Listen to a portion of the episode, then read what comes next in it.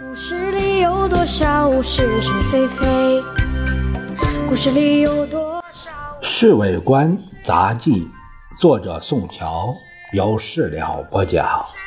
是也是，故事里的事，说不是就不是，是也不是。今天很特别，先生找张群来谈了好几个钟头。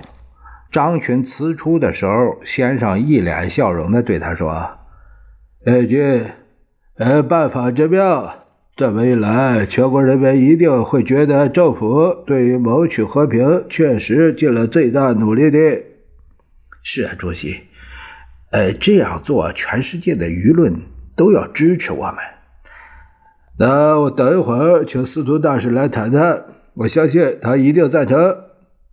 张群走了以后，老杨偷偷拉我一脚，我便不言不语的跟他来到了花园。小张，我们发财机会又来了！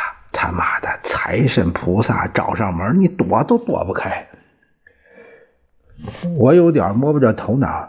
哎，先生，刚才和和。张群谈什么？你知道吗？那我哪知道？我不知道。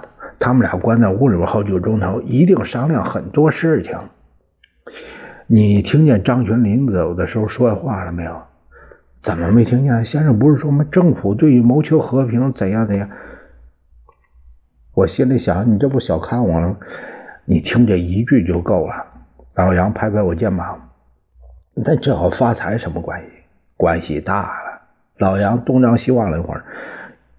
先生的说法证明，政府又要向共产党提出和平谈判的办法。一有和谈消息，物价一定狂跌。我们趁机收进大批货物，等到和谈不成功，物价又特涨大涨，我们再往外一抛，这一来几天之内就变成一个小小的富翁。哎呀，真是啊！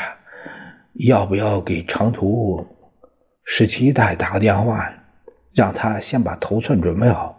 哎，一有和谈消息就拼命进货。哎，你用不着这么紧张，我们的本钱有限，光是关照十七太没有用。那怎么样？我们可以来个双管齐下。怎么双管齐下？一方面打电话通知你答应，另一方面你再去找红蓝友，把这个消息通知给他，我们就可以得到一些好处。红蓝友在上海也有生意，他生意大了，你想想看，整个戏集团有多少资本呢？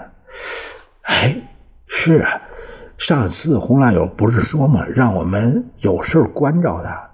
那他一定不会让我们白帮忙啊！说是就是，不是也是。故事里是，说不是就不是，是也。